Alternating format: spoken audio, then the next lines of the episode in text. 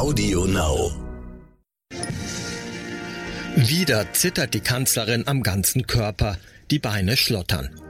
Finnlands Ministerpräsident Rinne steht ruhig neben ihr, lässt sich nichts anmerken.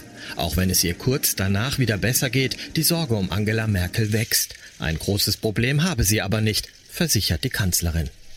Mir geht es gut. Ich habe äh, neulich schon einmal gesagt, dass ich in einer Verarbeitungsphase der letzten militärischen Ehren mit dem Präsidenten Zelensky bin. Die ist offensichtlich noch nicht ganz abgeschlossen, aber es gibt Fortschritte und ich muss damit jetzt eine Weile leben. Aber mir geht es äh, sehr gut und äh, man muss sich keine Sorgen machen. Es ist der 10. Juli 2019. Bundeskanzlerin Angela Merkel absolviert einen ihrer zahllosen Termine.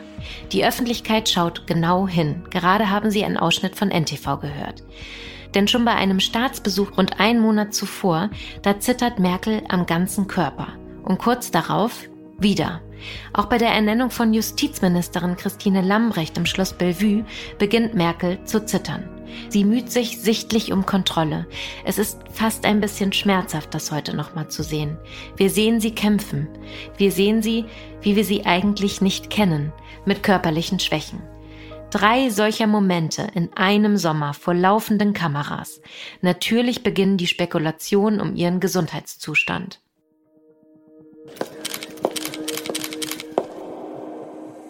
Sie kennen mich und Sie wissen, was ich anpacken möchte und wie ich das mache. Ein Leben ohne Krisen ist natürlich einfacher, aber wenn sie da sind, müssen sie bewältigt werden. Das wäre jetzt ja falsch zu sagen, ich bin nicht eitel. Man möchte ja jetzt keine Zumutung für seine, sein Gegenüber sein. Tendenziell, glaube ich, gibt es bei Frauen eine gewisse Sehnsucht nach Effizienz. Das ist über Merkel, vertraute Erzählen. Wir widmen uns einer Frau, die die Politik verändert hat und die sich aber eben selbst auch durch die Politik verändert hat. Angela Merkel. Mein Name ist Annabeke Gretemeyer und ich bin Chefredakteurin des Stern.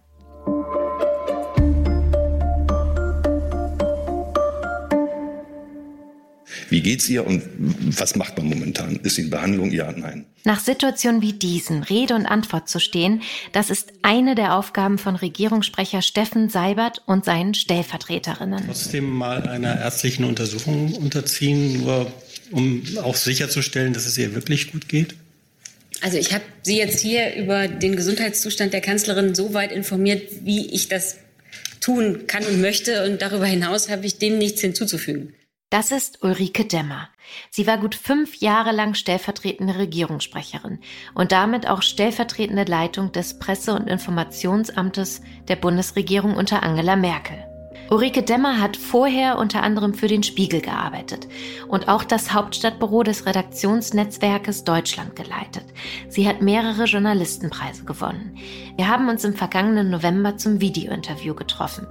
Merkel und sie haben eng zusammengearbeitet. Von Ulrike Demmer möchte ich deswegen gerne wissen, wie der Alltag einer Kanzlerin aussieht und wie die Arbeit im Bundespresseamt generell so abläuft.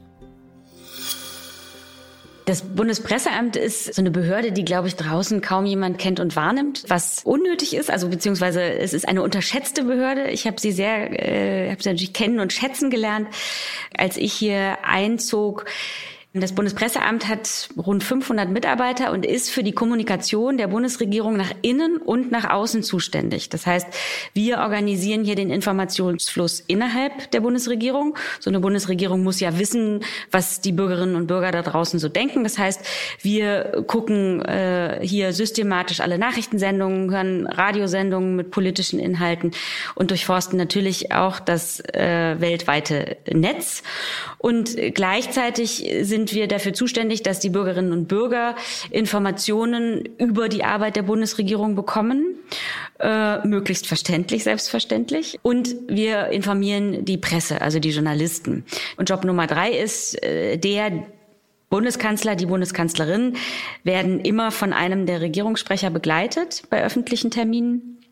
Und so bin ich eben auch mit der Bundeskanzlerin seltener ins Ausland, aber doch auch viel in der Bundesrepublik rumgereist, um sie zu begleiten. Ne? Also immer auch die Nachrichtenlage im Blick zu haben, weil wenn sie selber im Termin ist und im Gespräch ist, ähm, kann die ansonsten immer sehr gut informierte Bundeskanzlerin ja auch nicht dauernd aufs Handy gucken. Das ist dann sozusagen unser Job, wenn wir sie begleiten.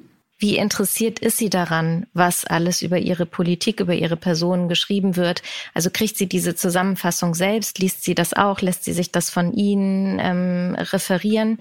Inwieweit weiß sie, was da draußen eigentlich so geschrieben, gedreht, publiziert wird. Die Kanzlerin wäre wirklich eine gute Journalistin geworden, denn sie ist wahnsinnig neugierig und sehr interessiert und äh, deswegen eine sehr aufmerksame Zeitungsleserin. Und das beginnt am frühen Morgen hier im Bundespresseamt gibt es das Team, das die sogenannte Kanzlermappe erstellt. Hätte natürlich in den letzten 16 Jahren Kanzlerinnenmappe heißen müssen. Und für die Zusammenstellung dieser Mappe stehen Leute morgens zwischen drei und vier auf und sichten, äh, was die Presselage morgens so hergibt. Inzwischen gehört natürlich auch das, was im Netz verbreitet wird, noch dazu. Und dann werden so rund 100 Stücke ausgewertet, äh, thematisch sortiert. Das ist dann abrufbar, ich würde sagen, ab 6.30 Uhr. Und ähm, das liest die Bundeskanzlerin ziemlich sorgfältig jeden Morgen. Man macht Politik für die Bürgerinnen und Bürger und die Menschen da draußen. Also ist es wichtig zu wissen, was die Menschen denken. Ist sie auch neugierig, was soziale Medien angeht? Ist sie in den sozialen Netzwerken unterwegs? Sie selbst ist ja nicht aktiv. Sie hat ein Team, was für sie aktiv ist, aber wissen Sie, ob sie konsumiert und äh, mit TikTok, Instagram und sowas auch vertraut ist? Ja, ja, also die Wissbegier, über die wir gesprochen haben, die pflanzt sich wirklich in alles fort. Wenn es irgendwas Neues gibt, will die Kanzlerin das sehen, verstehen. Und sie hat es selber nie genutzt, natürlich. Ich glaube, dass das auch eine weise Entscheidung war. Also ich glaube, dass das äh, quasi eine Bundeskanzlerin nicht inflationär sich äußert. Das hat jedenfalls Vorteile. Aber sie ist, wie gesagt, sehr interessiert daran, auch zu erfahren, was draußen so los ist und äh, was die Leute so denken.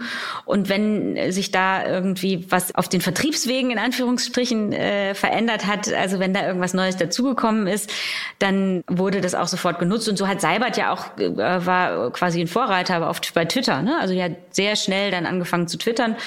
Und das ja immer in Absprache mit der Kanzlerin, äh, selbstverständlich. Und da guckt sie dann auch, ne, wie, wie läuft das, wie wird das angenommen, funktioniert das, kann man da was besser machen. Also da ist sie schon, also sie ist ja immer von einem hohen Qualitätsanspruch getrieben. Und da muss man sagen, wenn man ihr dann irgendwie so einen kleinen Text zugeschickt hat äh, am Wochenende zu irgendeinem aktuellen Ereignis, was man jetzt irgendwie über Twitter oder über die anderen Kanäle verbreiten äh, sollte und wollte, dann hat sie den eigentlich in der Regel immer besser gemacht. Also ihr ist dann immer noch was aufgefallen oder eingefallen, wie man es verbessern könnte. Also wirklich jederzeit immer zu 100 Prozent im Einsatz und immer bemüht, das Beste rauszuholen, würde ich sagen. Kann man sich dann auch vorstellen, dass sie selbst auch mal durch Kommentare irgendwie scrollt, durch Timeline scrollt und sich auch anguckt, was kommentiert wird, was gesagt wird? Ja, ja. Na klar. Wie gesagt, das gehört ja zum Gesamtbild. Ne? Also wenn man wissen will, wie, wie die Bevölkerung denkt, dann muss man sich auch die Timelines wirklich angucken. Und da ist sie auch quasi in jeder freien Minute guckt sie sich, also auf so Autofahrten guckt sie sich schon an, was irgendwie äh, gerade los ist.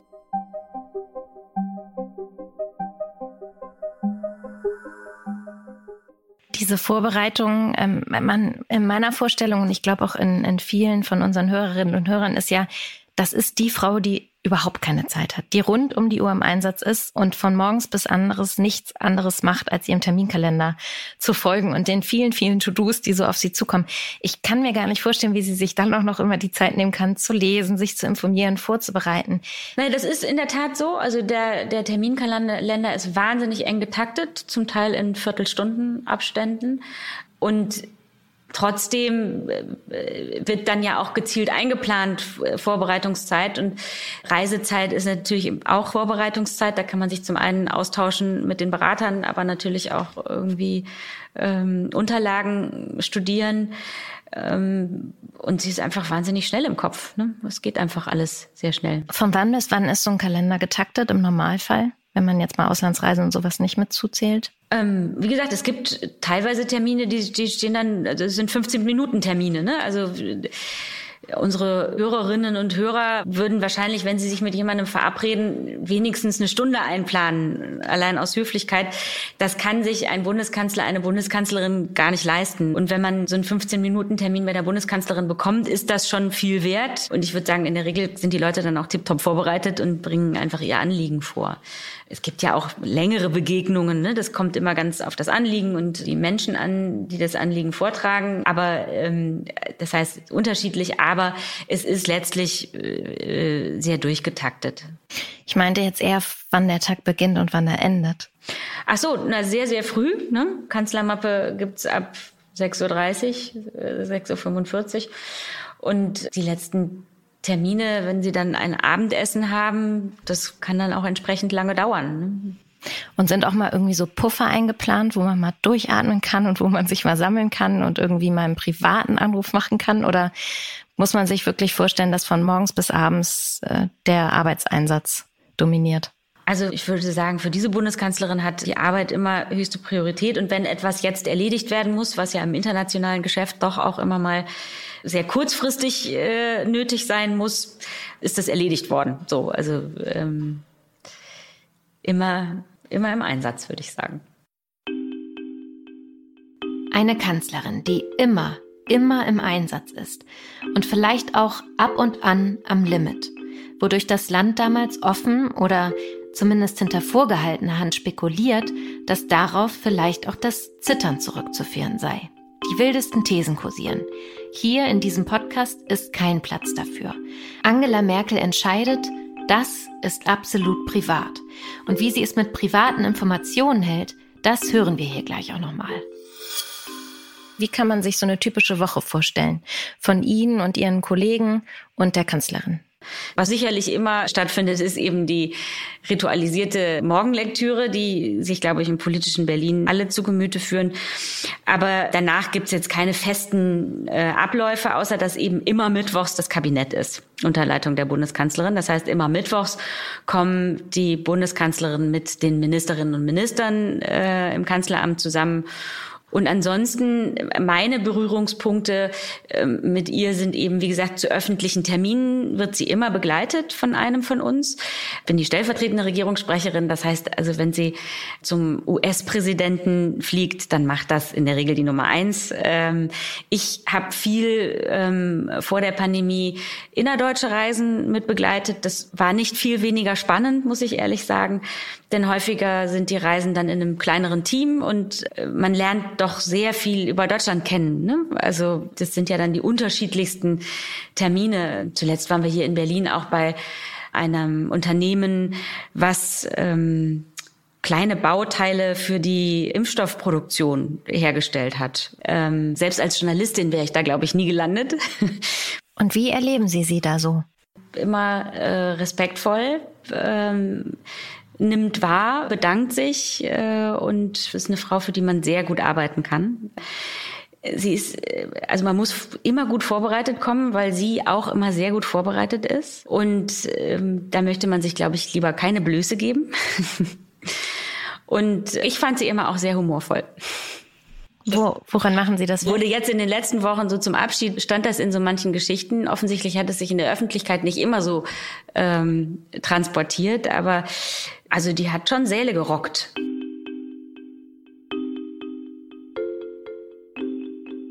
Wie können wir uns Ihr aktuelles Berufsleben ähm, im Gegensatz zu dem früher vorstellen? Also was für eine Herausforderung in diesem Rollentausch lag für Sie da drin?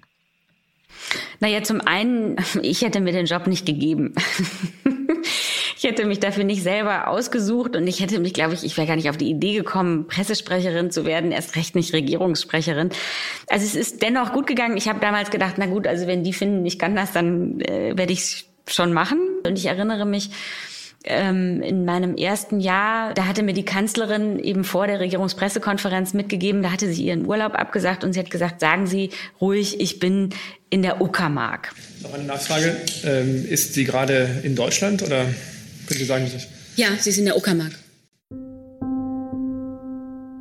Vielleicht erinnern Sie sich an diesen Juli 2016. Das Land ist in Aufregung. An einem Sonntag tötet ein Angreifer in Reutling eine Frau und verletzt mehrere Menschen. In Ansbach zündet am selben Tag ein Terrorist vor einem Weinlokal eine Rucksackbombe. 15 Menschen werden verletzt, der Täter selbst kommt ums Leben. Und kurz zuvor hatte ein 18-Jähriger beim Anschlag von München neun Menschen ermordet und etliche weitere verletzt, ehe er sich selbst erschoss. Klar also, dass die Öffentlichkeit sich dafür interessiert, wo sich die Kanzlerin in solchen Zeiten aufhält. Ähm, wir haben grundsätzlich sonst nie gesagt, Privatleben bleibt Privatleben. Und äh, deswegen haben wir nie gesagt, wo die Kanzlerin gerade Urlaub macht, ähm, sondern haben wir gesagt, die Kanzlerin ist immer im Dienst und wo sie sich gerade aufhält, ist ihre private Entscheidung und Sache. Und diesmal hatte ich dann also gesagt, ähm, in der Uckermark, Gott sei Dank irgendwie mit Genehmigung sozusagen und habe dann dazu angefügt, sie kann also jeden Augenblick im Kanzleramt sein. Ne? Also sie ist eben nicht weit weg, wollte ich damit sagen. Sie kann also jeden Augenblick im Kanzleramt sein. Und das ist, also diese Formulierung ist dann schon in mehreren Stücken damals irgendwie äh, interpretiert worden, dass also wenn die stellvertretende Regierungssprecherin sagt, ähm, sie kann jeden Augenblick im Kanzleramt sein, dann ist die Lage ernst. Also das war nicht schlimm, aber gab so ein Gefühl dafür, ähm, wie die Worte auf die Goldwaage gelegt werden.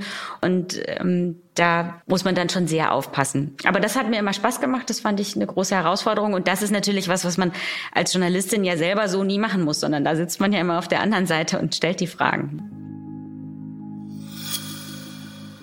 Erinnern Sie sich, also Sie wurden von Sigmar Gabriel ja geholt. Das muss man vielleicht auch nochmal in diesem Podcast ähm, sagen. Wie war denn das erste Treffen mit der Kanzlerin? Dass Sigmar Gabriel damals ähm, diese SMS, das war tatsächlich, hat eine SMS geschrieben, ob ich nicht Interesse hätte. Ich war damals Hauptstadtchefin äh, beim Redaktionsnetzwerk Deutschland und als äh, Büroleiterin begleitet man irgendwie äh, ja hin und wieder auch Minister und äh, damals war Sigmar Gabriel Parteichef und Minister auf Reisen und ähm, so hatte ich den zwei, dreimal begleitet äh, und ihn auch interviewt und man muss bedauerlicherweise sagen, also es gibt jetzt immer mehr Frauen im politischen Journalismus in Berlin, in der Hauptstadt. Aber so wahnsinnig viele waren es damals immer noch nicht. War ich sozusagen eine Quotenfrau. Ich bin eine Quotenfrau. Das ist auch die Überschrift einer Sternaktion. 2020 haben wir uns gemeinsam mit 40 Frauen aus Politik, Wirtschaft und Gesellschaft positioniert.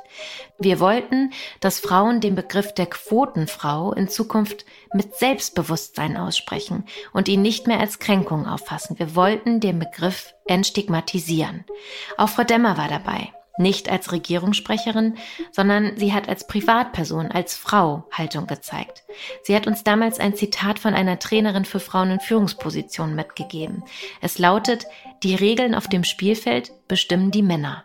Wenn Frauen diese Regeln nicht einhalten, dann bleiben sie für Männer ein Geräusch. Und wann haben Sie dann in welchem Zusammenhang das erste Mal die Kanzlerin kennengelernt, persönlich? Genau, dann ist es schon so, dass man äh, dann auch noch ein Vorstellungsgespräch in Anführungszeichen bei der Bundeskanzlerin hat. Äh, die hätte dann schon sagen können, nee, die wollen wir nicht. Ähm, und dann weiß ich noch, da, da, war ich natürlich doch ein bisschen nervös. Ähm, habe ich mein Auto da irgendwie äh, im Umfeld des Kanzleramts geparkt und bin dann da zu Fuß rein, um dann vor Ort festzustellen, dass ich natürlich mit dem Auto hätte reinfahren dürfen. Das schien mir damals schon irgendwie, boah, mit dem Auto ins Kanzleramt reinfahren, durch die Schranke durch und ähm, da einfach so durchgewunken zu werden. Und dann hatte sie eine halbe Stunde Zeit, ähm, hatte sich äh, gut über mich informiert, äh, was ich so als Journalistin alles gemacht hatte und war neugierig und wollte wissen, warum ich das jetzt mache und ähm, wie es dazu gekommen ist. Und es war ein sehr entspanntes Gespräch, würde ich sagen. Und dann ging es los.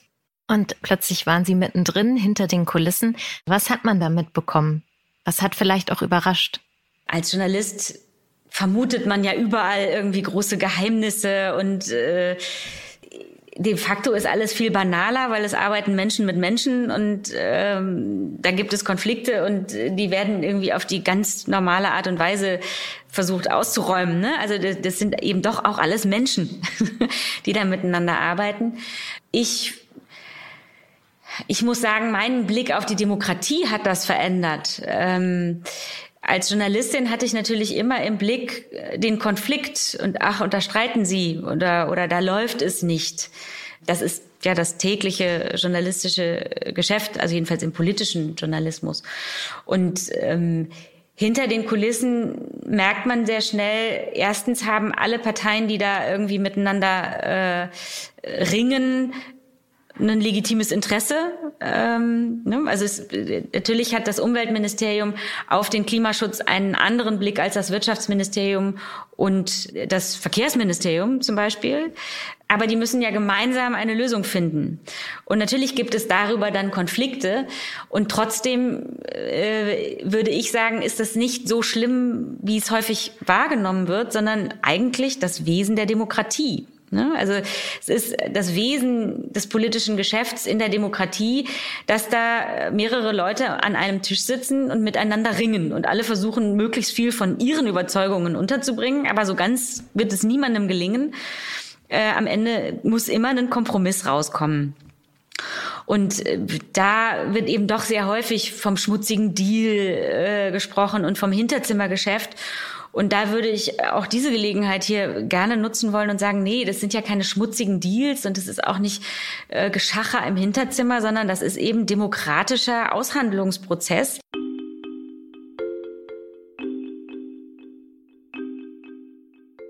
Sie sprechen sich wohlwollend über Angela Merkel aus und auch über ihre Politik. Sie haben auch gesagt, sie ist eine fantastische Chefin ähm, oder Chefin gewesen. Egal mit welcher Frau wir gesprochen haben, egal mit welcher Wegbegleiterin, ähm, das Fazit nach 16 Jahren Angela Merkel war komplett durchgehend positiv, sehr, sehr wohlwollend.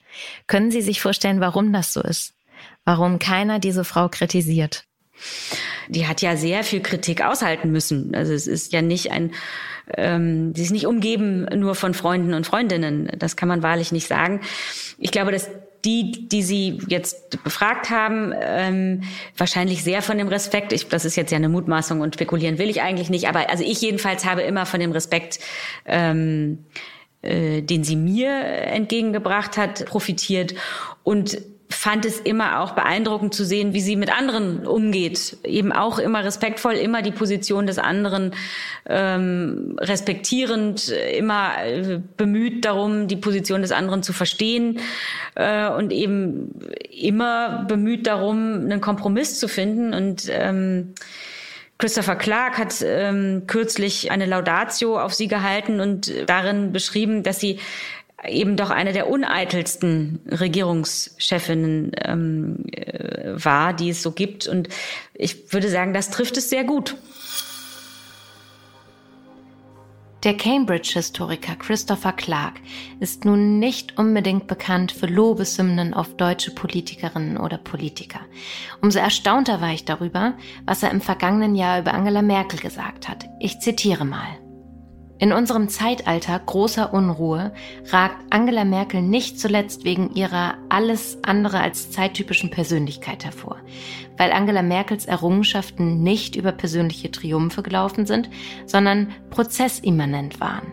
Ihr ist es immer wieder gelungen, in Momenten der kollektiven Entscheidungsfindung eine lenkende Rolle zu spielen. Und zwar gerade, weil ihre Teilnahme an diesen Prozessen von Pragmatismus und egofreier Form geprägt war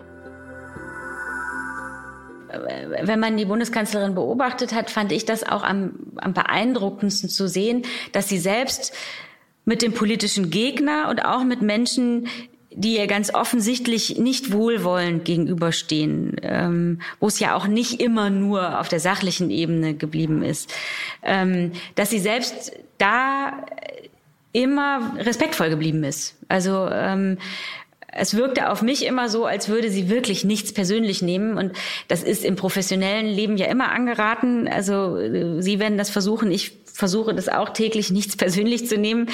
Aber also aus eigenem Erleben muss ich sagen, ich finde es gar nicht so leicht, ähm, immer über allem drüber zu stehen. Und äh, der Kanzlerin gelingt das sehr gut. Ich hoffe, Sie können mich verstehen aber die Technik hilft dabei, glaube ich. Hier zum Beispiel. Bei einem Wahlkampfauftritt im sächsischen Annaberg-Buchholz im August 2017. Merkel redet gegen Trillerpfeifen, Hauabrufe und Stinkefinger an. Und wir versuchen ein Angebot für möglichst viele Menschen zu machen. Und wir spielen die Gruppen in unserer Gesellschaft nicht gegeneinander aus. Sie beendet ihre Rede zum Schluss mit einem Lächeln. Was bleibt ihr unter solchen Umständen auch übrig? Im Alltag mit ihren Mitarbeitenden gibt es allerdings durchaus Situationen, die wohl wirklich zum Lächeln sind. Ich weiß gar nicht mehr, was für ein Termin das war, aber ich ähm, bin mit ihr irgendwo hingefahren. Ich sitze dann auch im Auto neben ihr. Jedenfalls vor der Pandemie war das so und es regnete und ähm, ich hatte vorher schon irgendwie mitbekommen, dass der Schirm, den da vorne sitzt dann ja immer das BKA und sind auch immer dann da mit einem Schirm, wenn es regnet und ähm, ich habe dann, weiß ich noch, ich habe irgendwie versucht zu helfen, diesen kaputten Schirm irgendwie zu bändigen und dann äh, sagte sie, nee, lassen Sie das mal äh, die Kollegen machen und meinte damit die die die die Sicherheit und weil wenn die das nicht schaffen, dann können die mich auch nur schlecht beschützen.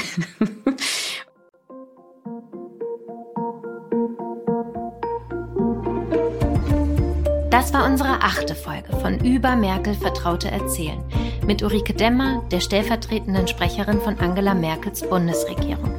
Mein Name ist Annabeke Gretemeier. Ich bin Chefredakteurin des Stern. Über Merkel ist ein Podcast des Stern.